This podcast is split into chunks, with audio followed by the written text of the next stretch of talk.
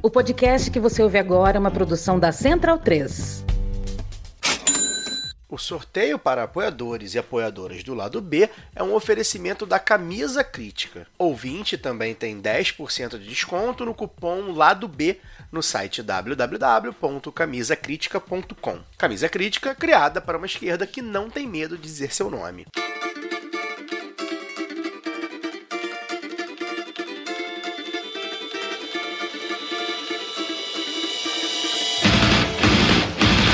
Olá, ouvintes da Central 3. Sejam bem-vindos. Eu sou Fernanda Castro e esse é o seu Lado B Notícias, o podcast de notícias do Lado B do Rio, com temas que precisam de uma atenção maior de forma mais objetiva. Para ouvir o formato tradicional de debates e entrevistas, continuem ligados no nosso programa de sexta. O Lado B Notícia, desde 2020, chega no seu feed toda terça-feira, sempre com temas variados e importantes para o debate público. A partir de hoje, o programa será suspenso por um tempo indeterminado. Estamos em diálogo com os nossos parceiros para que o Notícias seja viável e continue. E esperamos, claro, retornar o mais breve possível e estar novamente com vocês.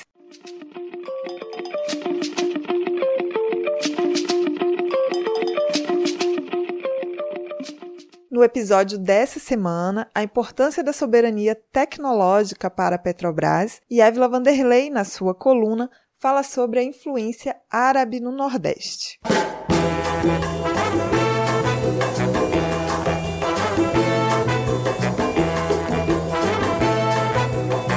O desenvolvimento da pesquisa tecnológica foi fundamental para que a Petrobras se tornasse uma das maiores empresas de petróleo no mundo, referência que extrapola os domínios da área e se estende por toda a sociedade, com melhorias em diversos campos. Nos últimos tempos, a soberania tecnológica da empresa tem diminuído por conta da escalada da privatização. Para falar sobre a soberania tecnológica da Petrobras, eu converso com Ney Robson Salve do Nascimento. Ele é diretor do Sindipetro RJ e pesquisador do SEMPES, Centro de Pesquisa, Desenvolvimento e Inovação.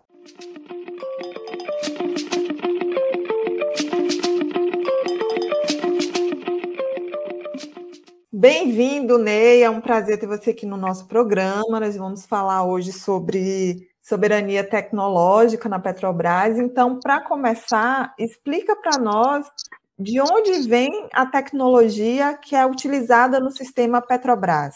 É, gente, bom dia para você, para os ouvintes aí. É, a indústria do petróleo no Brasil, ela deu certo porque desde que começamos a trabalhar com petróleo, lá pelos idos de 1950, ela veio sendo feita de madeira integrada. Então, desde o nascedouro, as táticas, estratégias e os programas internos, eles eram claramente incentivados e patrocinados com objetivos sociais e nacionalistas. Desde a criação da Petrobras, com o programa do Petróleo é Nosso, isso foi todo um movimento que nasceu de baixo para cima. Então, é, foi muito natural que essas, essas pessoas todas, essas instituições, elas conversassem, né? sem aspas mesmo, elas conversassem e tivessem esse objeto comum. Daí fosse natural que as necessidades, os problemas que foram acontecendo, eles foram sendo resolvidos não apenas no sentido que a gente vê muito hoje, que é eu vou fazer alguma coisa para me dar grana amanhã. Então tinha uma coisa mais perene, uma coisa mais assim de fundo, né?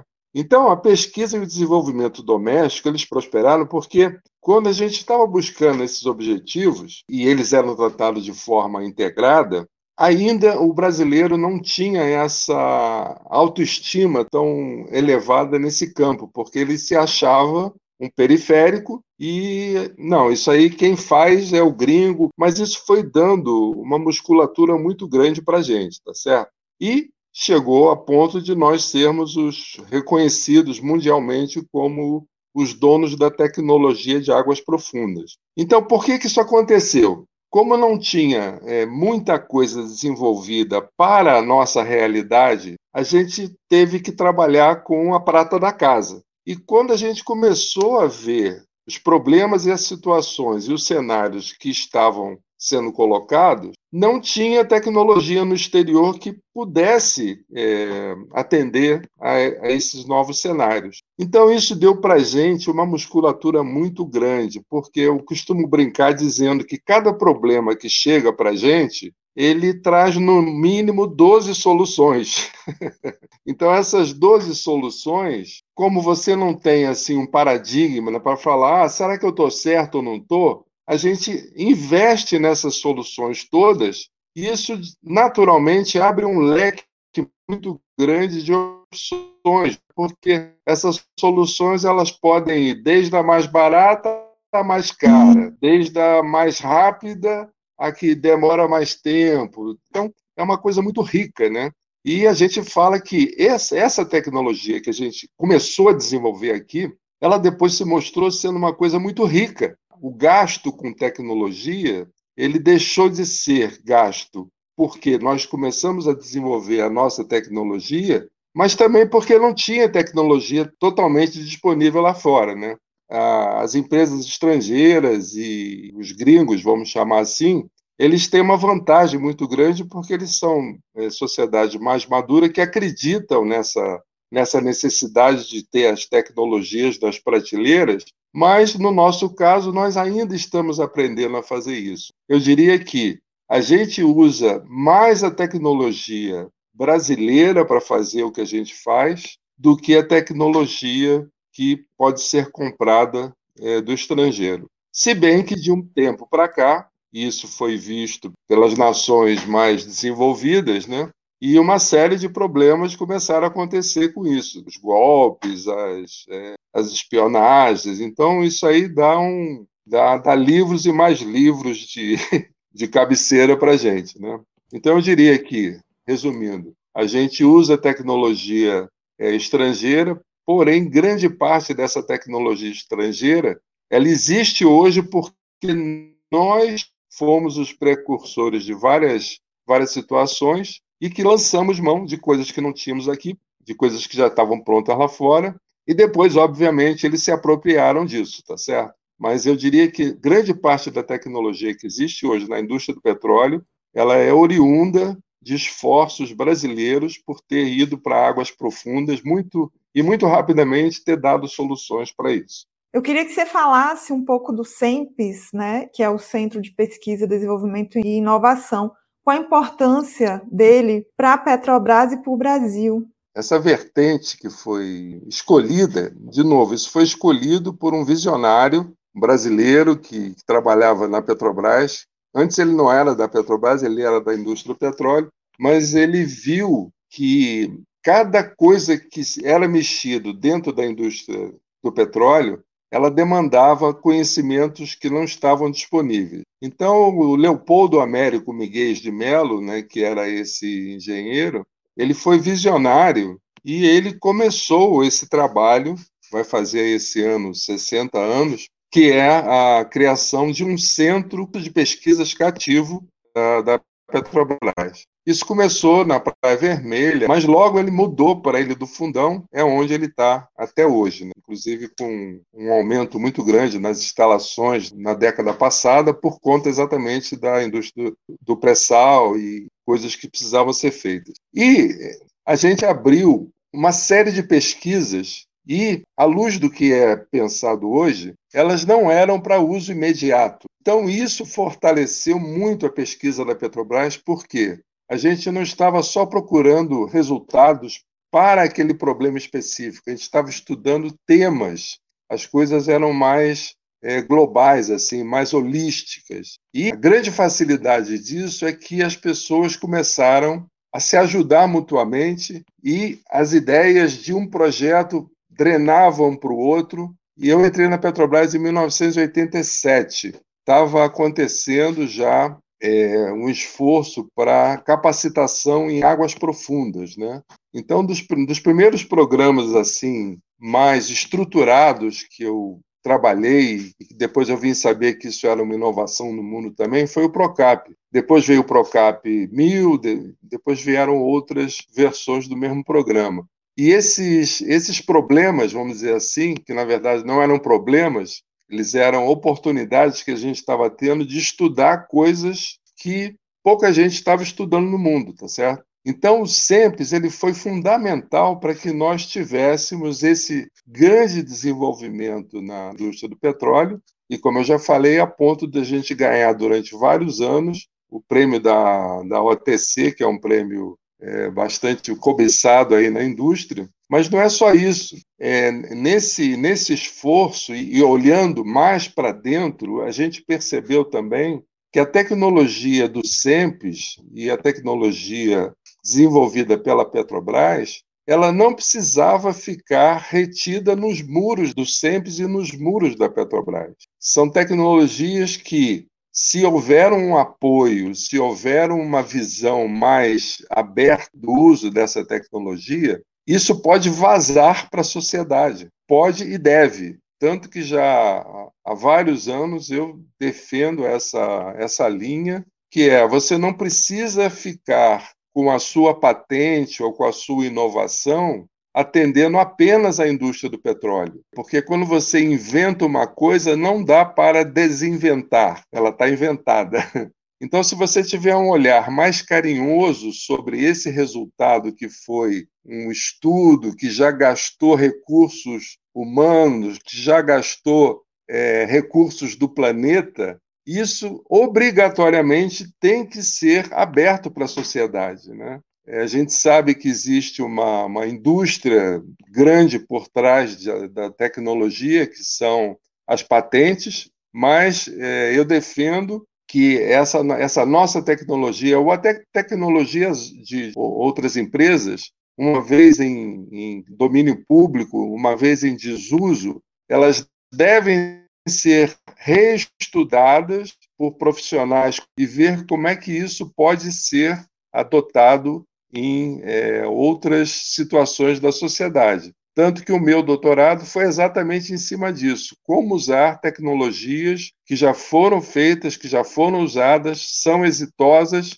mas elas não precisam necessariamente serem colocadas na gaveta ou trancadas a sete chaves para que o concorrente, entre aspas, é, não use. A gente não, não pode mais se dar o luxo de ser egoísta a esse ponto. Ney, é, você falou aí da importância do SEM para o Brasil, da tecnologia que é produzida lá, e a gente sabe que a Petrobras vive aí um cenário de privatização, né? uma privatização é, aos pedaços, que no último governo foi mais incentivada. Então, em que medida a privatização do sistema Petrobras afeta o SEMPES e tudo que é produzido lá? É, Fernanda, esse, esse é um negócio que deixa a gente muito triste, né? Porque eu poderia dizer que tudo, ou quase tudo, que nós construímos nesses 70 anos de Petrobras, né? Que em outubro agora fazem 70 anos, caramba, a gente viu isso escorrer pelos dedos, sabe? E isso começou de uma maneira muito simplória, assim, eu até diria assim, né? Porque começou se terceirizando coisas que, entre aspas, ah, isso não é a nossa atividade fim, sabe? Ah, mas para que, que você precisa ter um porteiro sendo petroleiro, né? Ah, mas por que, que você precisa do motorista sendo petroleiro? Então foi sendo trabalhado pelas bordas, né? Essa entrega dessa coisa maior que eu falei há pouco, que era uma gestão, vamos chamar assim, uma gestão integrada. Todo mundo sabia de tudo que estava acontecendo e, por conta disso, todos se sentiam responsáveis e partícipes daquele item. Né? Então, hoje o que nós vemos é que grandes áreas da Petrobras não existe mais um petroleiro trabalhando. A gente tem o desprazer de, às vezes, entrar em unidades inteiras, setores inteiros, laboratórios inteiros, às vezes tem um petroleiro e todos os outros trabalhadores que têm a sua importância, óbvio. A gente, quando fala isso, a gente não está falando mal do trabalhador terceirizado, a gente está falando do método que foi usado. Todos os outros trabalhadores são terceirizados. E quando você olha para as condições desse grupo de trabalhadores, você vê que eles, a cada final de contrato, eles têm os seus direitos diminuídos, né? E o que eu posso te dizer hoje é que a gente vê assim grupos de trabalhos tristes, né? Esses grupos são tristes, não existe mais uma causa maior que os une, né? Eles estão ali, como todos nós, tentando defender o nosso pão de cada dia, é, o conforto da nossa família, da nossa cidade, do nosso país, mas não tem mais aquela garra, aquela força que nós vimos há um tempo atrás. Né? Então esse desmonte ele está muito grande, né? E quando você faz isso, você é, mina as, as, instituições por dentro. E aí a gente não fala mais só da, da Petrobras, a gente fala de várias outras instituições. E eu acho que a gente vai ter que remar tudo de novo, porque as forças hoje elas estão muito esclarecidas, né? Você hoje sabe de coisas que não sabia até seis, sete anos atrás. Né? Talvez até soubesse, mas a gente não tinha assim o, a dimensão do que era. Né? Então a situação hoje é de muita luta, né? De muita resistência. A gente tem que continuar fazendo com que a Petrobras seja grande, mas tem agora esse grande entrave que são essas forças negativas, né? e principalmente essas forças de entrega. As terceirizações elas são é, fatais para isso, né? porque a empresa que pega aquele trabalho para fazer, a empresa que ganha o contrato, ela não tem aquela responsabilidade, ela não tem aquele comprometimento de fazer com que aquela tecnologia, aquele conhecimento circule, porque ali é um, apenas um contrato de serviço para aquela empresa A, B ou C ganhar o dinheiro dela e, com raríssimas exceções, é, esse conhecimento é, tratado, isso se reverte em treinamento para os seus funcionários. Normalmente, as empresas que entram para esses contratos elas absorvem os trabalhadores que já estavam ali, só muda o CNPJ da empresa, né? Sai a empresa A, entra a empresa B, e com a grande vantagem, né, que é dito, ah, não, mas eles já estão treinados nessa atividade. Sim, eles estão treinados naquela atividade. Então, por estarem treinados, eles mereceriam, né, melhores salários, melhores condições, mas o que a gente vê é exatamente o contrário. Né? Como vai existindo um apequenamento da, da situação, esse apequenamento é, é distribuído né? como um fractal, né? Isso vai descendo em todos os níveis e acaba naquilo que eu falei. As pessoas estão tristes, né? Elas estão tristes, elas não têm o menor, vamos dizer assim, tesão para fazer aquilo que está sendo feito, né? Com raríssimas exceções, é um ambiente muito muito triste, ainda mais para a gente que está trabalhando há muito tempo nessa área e sabe que dá para ser diferente, sabe que dá para ter um retorno não esse retorno que eles dizem hoje, mas um retorno para a sociedade muito maior, como nós já tivemos. Bem, Ney, como você mesmo falou, o Centres é um, um lugar muito importante que desenvolve tecnologia própria no Brasil. E, infelizmente, esse cenário que tem se construído, esperamos que ele mude. Eu queria muito agradecer sua presença. Obrigada, Ney. Eu, eu queria falar o seguinte: a gente não tem só essa vamos dizer assim, essa visão do que aconteceu. Por sermos ainda uma trincheira, nós temos propostas, nós temos planos para fazer com que isso seja retomado, tá certo? Então, dentro dessa nova perspectiva que nós temos no país a partir desse ano, a gente não está sendo assim aquele otimista desbragado, ah, vai mudar tudo e a partir de agora vai ser tudo vão ser tudo flores, a gente sabe que não, mas a gente também não sabe que não pode ficar esperando essas coisas virem de cima. Então, nós, os trabalhadores organizados, nós do Sindipetro RJ e outros sindicatos, né, a gente tem propostas concretas, a gente sabe como faz, a gente já fez e nós estamos abertos para poder conversar com a sociedade e fazer com que essas ideias sejam transformadas em planos de governo, projetos sociais e fazer com que todo esse esforço né, do ser humano, do profissional e todos esses recursos do planeta que já foram usados para gerar alguma coisa, isso possa voltar para a sociedade e isso possa se transformar em conforto, riqueza, segurança, educação A gente tem fórmulas para isso. Então, eu te agradeço a oportunidade aí. Seguimos para a coluna de Évila Vanderlei.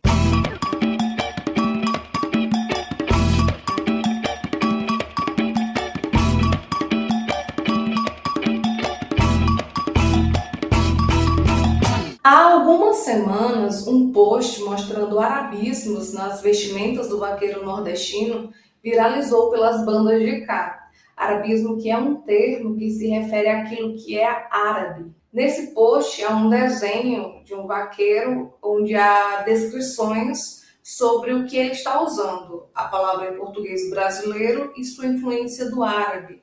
Por exemplo, o cavalo alazão vem do al-izan, o termo alpercata, uma sandália de couro muito usada por vaqueiros e cangaceiros na época, e até hoje é falado no sertão de alguns estados, vem da palavra árabe al-bargat, assim como as diferentes bolsas, algibeira, alforge e matulão, que também vem de palavras do idioma do norte da África e do Oriente. Além das palavras, a gente pode ver simbologias, artes em couro lavrado, tanto nos chapéus, nas roupas e até mesmo nas armas, que remetem à cultura islâmica ibérica. Uma riqueza cultural que eu cresci vendo em filmes, novelas, na literatura e nas roupas tradicionais do sertão, mas que não fazia ideia de sua origem.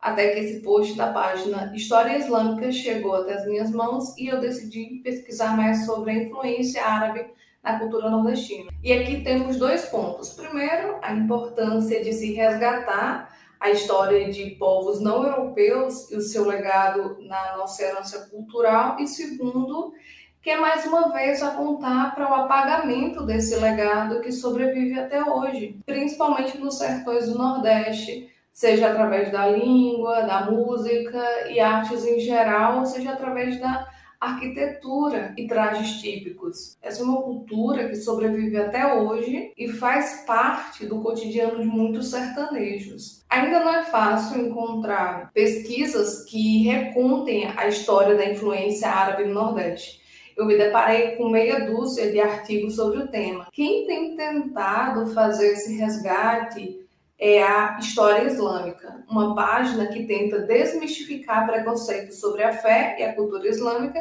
e fazer um resgate histórico sobre seu povo. E esse é um ponto interessante porque, ao tentar recuperar a história dos árabes, eles contam também a de nós nordestinos. Mas enfim, imagino que você, ouvinte, esteja se perguntando como o arabismo chegou por aqui. Pois bem, vamos lá. No século VIII, os árabes conquistam a Península Ibérica, região onde está localizada a Espanha e Portugal, e permanecem até o século XV, quando os monarcas cristãos, que vão durante todo esse, esse tempo lutando e reconquistando o território, conseguem derrubar o último líder muçulmano no Reino de Granada no ano de 1492. Mesmo com a reconquista pelos católicos da Península Ibérica, muitos muçulmanos continuaram naquela região e os oito séculos de permanência foi fundamental para influenciar até hoje a cultura dos espanhóis, dos portugueses e também das colônias invadidas naquele período. Por falar em invasão, a influência dos árabes chegou com a ocupação dos colonizadores aqui no Brasil, principalmente no Nordeste, por ter sido o primeiro território conquistado. De acordo com o professor da Universidade Federal de São Carlos, Oswaldo Truzzi, abre aspas, junto com os colonizadores do século XVI, desembarcaram heranças da língua, música, culinária, arquitetura e decoração, técnicas agrícolas e de irrigação, farmacologia e medicina. Para finalizar minha coluna, eu quero falar sobre a influência das artes árabes na cultura nordestina. Na literatura, o movimento armorial, encabeçado pelo escritor paraibano Ariano Suassuna, tem uma presença fortíssima de simbologia desse sincretismo cultural. Outra herança fundamental foram os instrumentos musicais, como o pandeiro e também a rabeca, o violão e o cavaquinho, que tem origem no instrumento oriental conhecido como alaúde. Ritmos árabes também estão presentes no coco, dança tradicional do Nordeste, nos repentes, que na versão árabe se chama zajal, um canto poético feito na base do improviso. E por fim, o nosso querido baiano, ele tem um irmão mais velho entre os ritmos árabes chamado Malfuf. De acordo com Pedro Gaião, da História Islâmica, abre aspas, o Malfuf é um estilo árabe cuja célula rítmica é idêntica à do baião. A única diferença acontece na sonoridade, pois o baião possui as duas primeiras batidas mais graves e a última acentuada.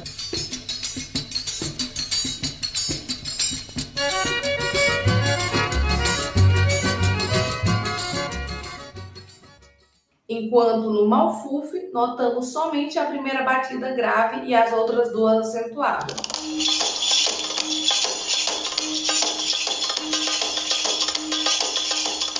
Confesso que é uma linguagem técnica demais para os meus conhecimentos musicais, mas ouvindo dá para entender uma coisa. A influência árabe é muito forte por estas terras e a gente precisa resgatar essa parte da nossa história.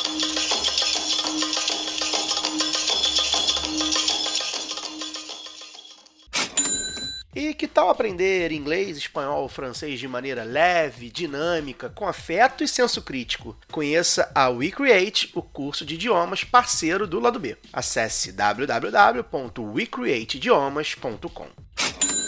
Siga também nossos parceiros nas redes sociais. As trilhas desse programa foram o drama da Humana Manada, da banda El Efecto, Eu Tá Vendo no Copo, de Noriel Vilela, o rap do surfista, do grupo Geração, Salvador e Apache da banda Ifá Afrobeat.